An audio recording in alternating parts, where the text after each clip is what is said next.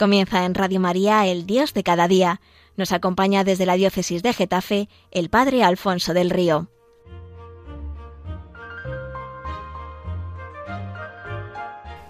Un cordial saludo para todos los oyentes de Radio María desde el Seminario Diocesano de Getafe en esta nueva edición del programa El Dios de cada día, que hoy vamos a convertir en una propuesta a salir de lo común, a romper la estadística. El mes de noviembre me parece una provocación en este sentido. Lo abre una multitud de hombres y mujeres que se han salido del patrón de conducta que se esperaba de ellos. Por su historia familiar, su manera de ser, las circunstancias en que les tocó vivir, todo apuntaba a, pero, sin embargo, nada resultó según lo previsto. Me estoy refiriendo a la multitud de todos los santos. Y si empieza fuerte noviembre de la mano de todos estos grandes, al final nos encontramos con algo no menor, la propuesta de acogernos a la soberanía de un rey pobre, manso, humilde, pequeño, siervo y último, que poco tiene que ver con la pauta de conducta a la que nos han habituado los grandes del mundo a lo largo de la historia. Y es que si aquel que es la cabeza se ha salido de lo común, lo más común es que también se salgan de lo común los miembros de su cuerpo. Esto convierte a uno y a otros en gente del todo extraordinaria, que nos provoca con su vida a poner un contrapunto en lo habitual, a ser un inesperado imprevisto. Ellos son la evidencia científica de que se puede vivir de otra manera, respondiendo de forma extraordinaria ante situaciones extraordinarias en las que nos coloca de forma imprevisible la vida. Me parece que sería extraordinario, fabuloso que nos sucediera algo así y que ese, ese desafío es el que yo os lanzo esta mañana, salirnos de lo común. Hace unos días, hablando conmigo, un joven utilizaba una expresión de uso común en nuestros días entre la gente de su edad, que me llamó mucho la atención. Eso fue mazo random, random, aleatorio, azaroso, casual, que se sale de lo previsible, pero no en el sentido de extravagante, sino de algo excepcional. Pues por ahí iría mi propuesta para este nuevo programa del Dios de cada día, porque además, precisamente, Él, Dios, hace posible que todo pueda ser nuevo en cada instante, impidiendo que la vida se nos vuelva una rutina monótona y se nos tiña de gris. Contradigamos la estadística, la respuesta que, después de un amplio estudio de campo analizando comportamientos, se espera de nosotros, dándose por descontado que esa y no otra será nuestra respuesta del todo previsible ante un determinado acontecimiento, porque miles han reaccionado así. Me niego a que nos clasifiquen en este común de fieles, a que nos estabulen en la medianía, a que roboticen nuestra respuesta, a que le apliquen una plantilla a la vida y nos intenten hacer spoiler de por dónde van a ir los tiros. La película de nuestra vida no tiene un solo final posible. Además, entre las varias posibilidades, yo elijo la que más me convence. No estamos determinados. Somos únicos, extraordinarios, irrepetibles, capaces de elegir cosas grandes y de realizarlas, y sobre todo abiertos a la gracia, que transforma lo esperado en sorprendente, haciendo añicos toda previsión estadística. Si no fuera así nunca unos pescadores de Galilea, un recaudador de impuestos o un perseguidor de herejes subversivos hubieran dejado su modo de vida y nos hubiéramos quedado sin apóstoles. Nunca nadie se hubiera dejado arrancar la vida antes que dejarse arrebatar su convicción más profunda, y no se hubiesen dado los mártires. Nunca hubiésemos asistido al espectáculo de hombres y mujeres que se hacen pobres porque dicen haber encontrado un tesoro y que viven para dar y no para acaparar, que son verdaderamente libres entregando su libertad y buscando en todo cumplir la voluntad de otro, o que colman la sed de amar y ser amados que anida en cada corazón, no apegando el suyo a nada ni a nadie, sino a uno que les colma y que les mueve al amor a todos y no habría habido así ni doctores, ni pastores, ni vírgenes, no hubiésemos visto cómo lo de cada día se convierte en plataforma de santidad y no habríamos conocido santos varones ni santas mujeres. Con un historial de vida lleno de heridas nadie hubiera apostado por ellos, pero mira tú por dónde en todos ellos se ha caído la evidencia científica. ¿Y qué decir de una virgen a la que se le propone ser madre de una manera extraordinaria y del mismísimo Mesías?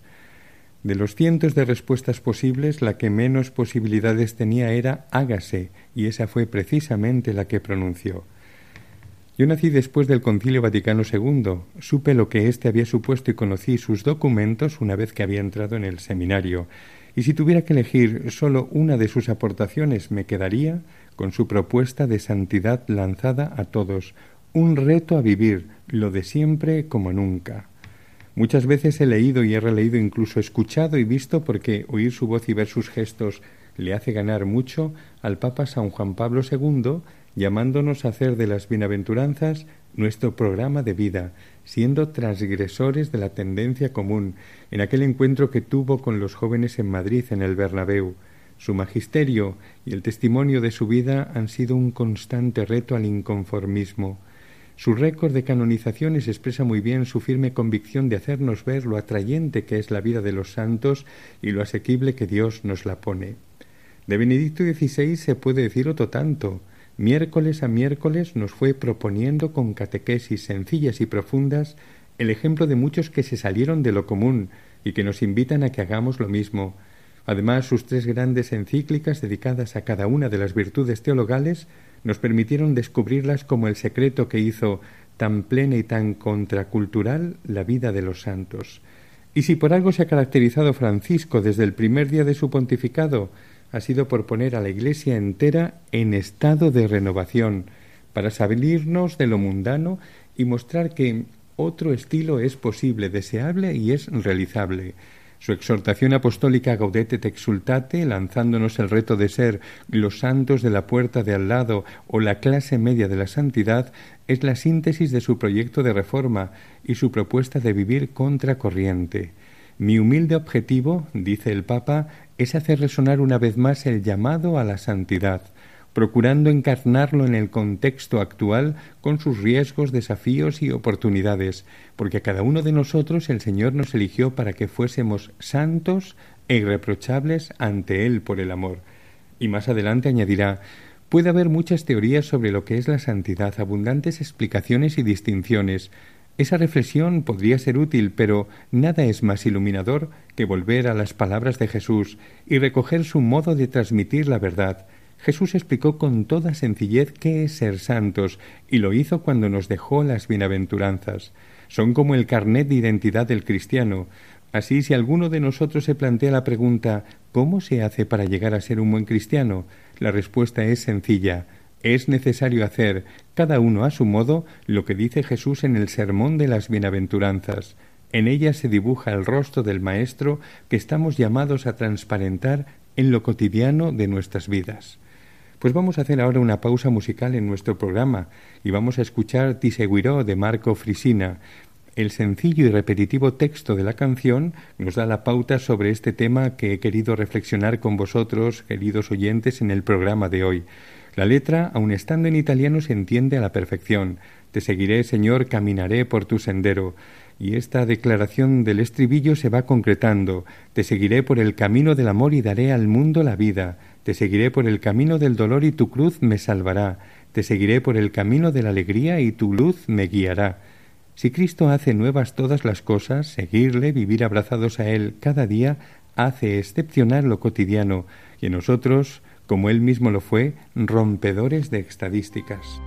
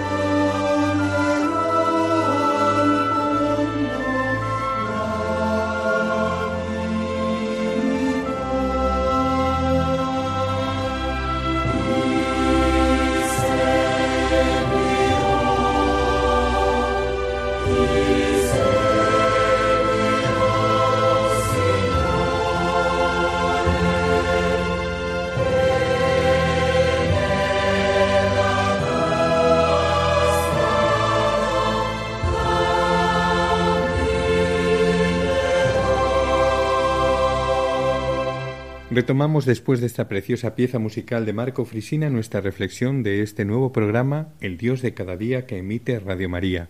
Les habla el Padre Alfonso del Río desde el Seminario Diocesano de Getafe, en el Cerro de los Ángeles, santuario que aprovecho para invitarles a visitar. En esta ocasión les estoy proponiendo el salirnos de lo común, el romper toda previsibilidad sobre nuestra vida. No hace mucho veía un par de películas, eh, como suele decirse al inicio de estas, basadas en hechos reales. En la primera, un piloto hacía aterrizar su avión cargado de pasajeros sobre el río Hudson, salvando la vida del pasaje entero y de miles de ciudadanos sobre los que se habría precipitado el avión sin su pericia y su valentía. La catástrofe aérea era la solución previsible, sin embargo, sucedió lo inesperado. En la segunda se trata de un barco abordado por piratas somalíes y muestra cómo un hombre se puede jugar, la vida para salvar otras muchas. Nuevamente lo, lo esperable era el desastre, pero pasó lo inesperado. En ambos casos se trata de personas corrientes, de eso que podríamos llamar del común de fieles, verdaderos héroes anónimos que, haciéndolo de cada día, el trabajo que supone su ocupación cotidiana, de repente destacan por un acto de generosidad y de valentía que marca el punto de diferencia con el mundo. Son testimonios muy cercanos en el tiempo y por lo corriente de sus vidas a nosotros, y por ello muy inspiradores para todos, porque en su misma situación me podría ver yo y su misma respuesta quisiera que fuese la mía. Las productoras cinematográficas saben de este atractivo que suponen los héroes del día a día, la gente común puesta por la vida ante una situación poco común que responde de una forma nada común. En el momento crítico han sabido salirse de las estadísticas y marcar la diferencia, convirtiéndose en esa persona que salva el día, que está cuando y donde se le necesita, que da la talla y que responde al reto como Dios manda. Os voy a hablar telegráficamente de varios de ellos. Si queréis indagar más en sus biografías, buscad su testimonio en Internet. La primera es un ejemplo de perdón heroico. Se llama Immaculée Ilibagiza. Nació en Ruanda en 1972, hija de padres maestros y fervientes católicos. En 1994, Immaculée, con 22 años, lleva una vida tranquila como estudiante universitaria. Entonces tiene lugar un accidente aéreo, muere el presidente del país y una de las dos etnias en que estaba dividida la población, los Hutus, culpa a la otra, los Tutsi, y decide acabar con ellos. Se desencadena una terrible guerra en la que en pocos meses morirán más de un millón trescientas mil personas, entre ellas la familia, los amigos y los compañeros de universidad de Inmaculé. Ella, para salvarse, permaneció escondida en un baño noventa y un días, en un espacio estrecho y oscuro. Todos los días rezaba el rosario, y al llegar a las palabras del Padre nuestro, como también nosotros perdonamos a los que nos ofenden, era incapaz de continuar. Suplicó a Dios fuerzas para poderlo hacer. El Señor se las concedió y también le puso en, al alcance de la mano la ocasión para comprobarlo. Tras salir de su escondrijo se encontró por la calle con uno de los asesinos de su familia, de varios de sus amigos, y que también la había buscado a ella para matarla. Lo sabía y lo conocía, y sin embargo lo abrazó. ¿Era la pauta de conducta previsible? Más bien no. La estadística haría esperar otra respuesta. El segundo es un ejemplo de no pasar de largo ante la tragedia de los demás haciéndonos los suecos sin meternos en líos. Se trata de Ignacio Echeverría, nacido en el Ferrol en 1978, también de familia creyente y miembro de la Acción Católica. Estando trabajando en Londres como empleado de banca, un día de junio de 2017, de camino a casa, ve como unos terroristas apuñalan a una mujer indefensa en pleno centro de la ciudad, y sin pensárselo dos veces, corre a parar la agresión con la única arma de que disponía, su monopatín. Con él hizo frente a los terroristas que atacaban a la señora mientras otros llegaban a ayudar a sus colegas. Ignacio murió en el ataque, pero gracias al tiempo que les hizo perder al entrometerse con su patín y forcejear con ellos, otros viandantes pudieron dar aviso a la policía y hacer posible que los asesinos fueran apresados y salvadas otras muchas vidas. ¿Cuál es la pauta estadística ganadora? Salir corriendo, ponerse a salvo y no meterse en líos. Y la segunda, ponerse a salvo y llamar a la policía. Pero ¿y la inesperada? liarse a golpes con un patinete contra un grupo de terroristas armados porque están agrediendo a una desconocida. Vamos con un tercero, que se quedó en medio de un infierno para hacer presente en él la esperanza y la alegría. Se trata de Anas Albasa, nacido en Siria en 1992, un trabajador social que se disfrazaba de payaso para animar a los niños hospitalizados en la ciudad siria de Alepo. A sus 24 años, mientras sus padres abandonaron la ciudad, antes de que fuera sitiada y sometida a un contundente bombardeo y asalto por parte de las fuerzas del ISIS, el joven decidió quedarse para trabajar como director de un centro de una ONG llamada Espacio de Esperanza, organización que ofrecía terapia y asistencia económica a unos 400 niños que habían perdido a uno o ambos padres con motivo de la guerra, y para llevar alegría a la vida de los niños atrapados en aquella ciudad epicentro del conflicto bélico. Murió durante un bombardeo en diciembre de 2016, mientras recorría las calles de Alepo para trasladar al hospital a los heridos que encontraba. Lo sensato no hubiera sido escapar de aquel infierno con su familia y su prometida, con la que ya tenía proyectada su inminente boda. Claro que sí, pero nuevamente lo previsible se derrumba un cuarto ejemplo de alguien que se convirtió en escudo para proteger a otro. Se llamaba Soledad Cuyem. Era una joven madre argentina de intensa vida de oración y actividad apostólica, alimentadas en la adoración eucarística, defensora ferviente de la vida, aún no nacida y de toda vida hasta su extinción natural, generosísima dando hasta donde duele y creyendo siempre que se podía dar más, Tenía tres hijos y se encontraba en casa de una hermana suya para celebrar con toda la familia el cumpleaños de su madre que se había quedado recientemente viuda. Mientras estaban durmiendo, la casa en la que se encontraban se incendió y en breves momentos estuvo totalmente envuelta en llamas. Hizo saltar a sus hijos por la ventana, pero ella no saltó, porque su ahijado de seis años había quedado atrapado por las llamas. Fue a buscarlo, no pudo salvarlo, ambos murieron en el incendio. Los encontraron abrazados. Ella con su propio cuerpo protegió al niño de las llamas haciendo de escudo. ¿Qué diría la estadística sobre el comportamiento esperable? ¿Que saltaría con sus hijos y se pondría a salvo dejando la salvación del otro niño a la pericia de los bomberos? ¿O que se quedaría junto a él para protegerle con su propio cuerpo? Nuevamente gana el contrapunto. Aún os voy a presentar algún ejemplo más, pero vamos a hacer una nueva pausa musical. En esta ocasión escucharemos Kichi se parerá de Marco Frisina. El compositor pone música al texto de Romanos 8, 35, 39, en el que San Pablo confiesa por propia experiencia que no hay nada que nos pueda apartar del amor de Dios, ni el sufrimiento, ni la violencia, ni la espada, ni la persecución, ni el dolor, ni poder alguno. Esta misma experiencia es la que se encuentra detrás de estos testimonios que se salen de lo corriente.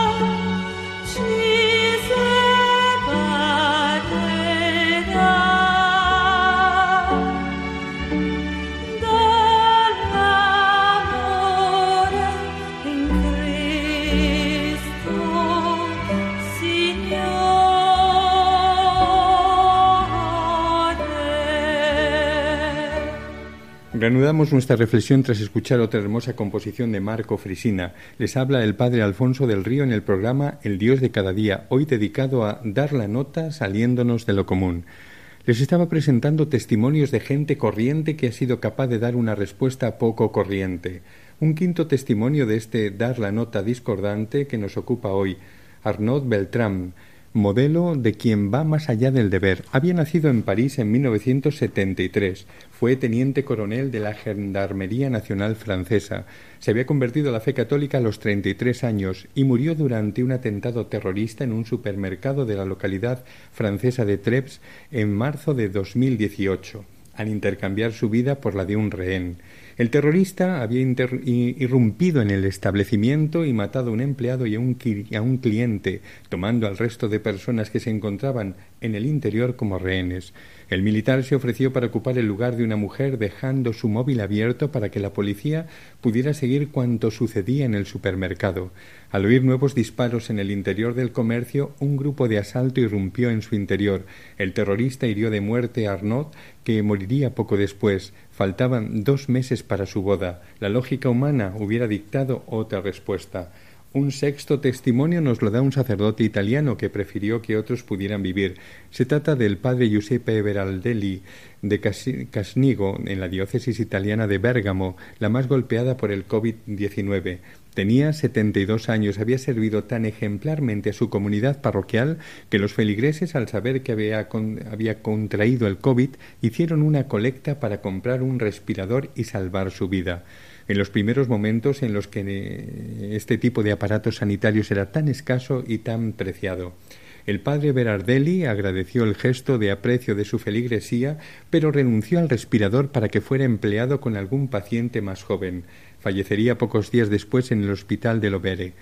La pauta común, salvar la propia vida primero. La respuesta del sacerdote, fuera de toda lógica estadística. El séptimo testimonio nos lo ofrecen veinte trabajadores libios que fueron secuestrados y martirizados por los terroristas del ISIS en febrero de 2015. Veinte de ellos eran cristianos coptos y uno musulmán. Habían trabajado juntos tan solo unos meses, pero ¿qué testimonio no darían los cristianos que el musulmán preguntado por los terroristas sobre su fe, en lugar de decir que era maometano y salvar así la vida, confesó su Dios, el de estos, es ahora mi Dios. El Papa Francisco recordó su muerte diciendo tengo en mi corazón ese bautismo de sangre, esos veintidós hombres bautizados eh, como cristianos con agua y espíritu y aquel día bautizados también con sangre. Son nuestros santos, los santos de todos los cristianos, los santos de todas las confesiones y tradiciones cristianas. Son aquellos que han blanqueado sus vidas en la sangre del Cordero. Son aquellos del pueblo de Dios, del pueblo fiel de Dios. Han ido a trabajar al extranjero para mantener a sus familias, hombres corrientes, padres de familia, hombres con la ilusión de tener hijos, hombres con la dignidad de trabajadores que no sólo buscaban llevar el pan a casa, sino llevarlo a casa con la dignidad del trabajo. Y estos hombres dieron testimonio de Jesucristo. Degollados por la brutalidad del ISIS, murieron diciendo Señor Jesús, confesando el nombre de Jesús. Es cierto que hay una tragedia, eh, que estas personas dejaron sus vidas en la playa, pero también es cierto que la playa fue bendecida con su sangre. Pero es aún más cierto que de su sencillez, de su fe simple pero coherente, recibieron el mayor regalo que un cristiano puede recibir, testimoniar a Jesucristo hasta dar la vida. Y el caso del mártir número 21, el musulmán ganés, que pudo salvarse pero que prefirió abrazar la fe de sus amigos, se sale por completo de toda pauta común. Y para cerrar estos testimonios que se salen de lo habitual, he elegido uno recientísimo y tremendamente conmovedor. Sucedió el pasado 5 de noviembre a la salida de un colegio madrileño, madrileño que se convirtió en escenario de un fatal accidente. Tres niñas fueron atropelladas, una de ellas de seis años perdería la vida. Los numerosos testigos presenciales relataron los acontecimientos y la historia de perdón de la madre de la niña fallecida hacia la madre que conducía el coche. Según relata uno de estos testigos, la pequeña murió en brazos de su madre, al menos pudo despedirse de ella, y después ésta se levantó para ir a abrazar a la madre que había atropellado a su hija. Los padres de la niña fallecida difundieron una carta entre las familias del colegio, en ella, tras agradecer las muestras de cariño recibidas, dicen rogamos muchas oraciones por María, la madre que le ha tocado a nuestro parecer el peor trago del accidente, y una vez más le repetimos que se abandone en el Señor para darse cuenta que no tiene culpa alguna y que aunque sea incomprensible, nuestro Dios lo ha permitido para sacar bienes mayores un testimonio fuera de lo común, inexplicable sin la presencia de Cristo en el corazón. Él es quien hace que gente corriente tenga este comportamiento tan poco corriente. Este es el mosaico de testimonios que quería presentaros para animaros a salirnos de la pauta, Estos hombres y mujeres han dado una respuesta diferente a la esperada en momentos críticos.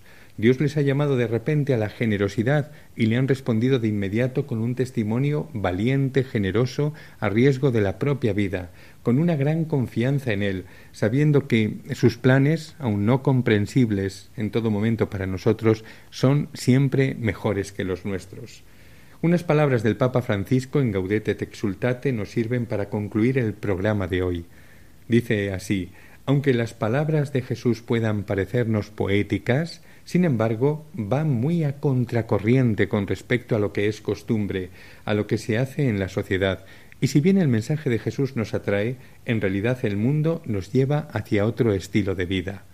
La fuerza del testimonio de los santos está en vivir las bienaventuranzas y el protocolo del juicio final. Son pocas palabras, sencillas, pero prácticas y válidas para todos, porque el cristianismo es principalmente para ser practicado, y si es también objeto de reflexión, es sólo válido cuando nos ayuda a vivir el Evangelio en la vida cotidiana. Recomiendo vivamente releer con frecuencia estos grandes textos bíblicos, recordarlos, orar con ellos, intentar hacerlos carne, dice el Papa.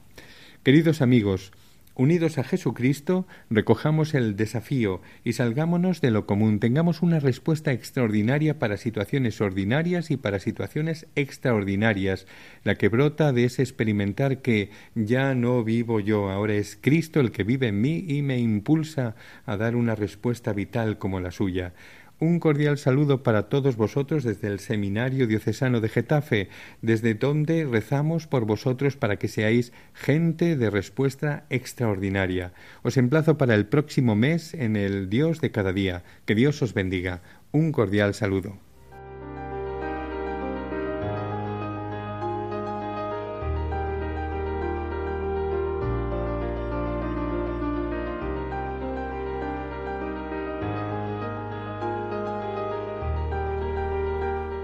Concluye así en Radio María, el Dios de cada día.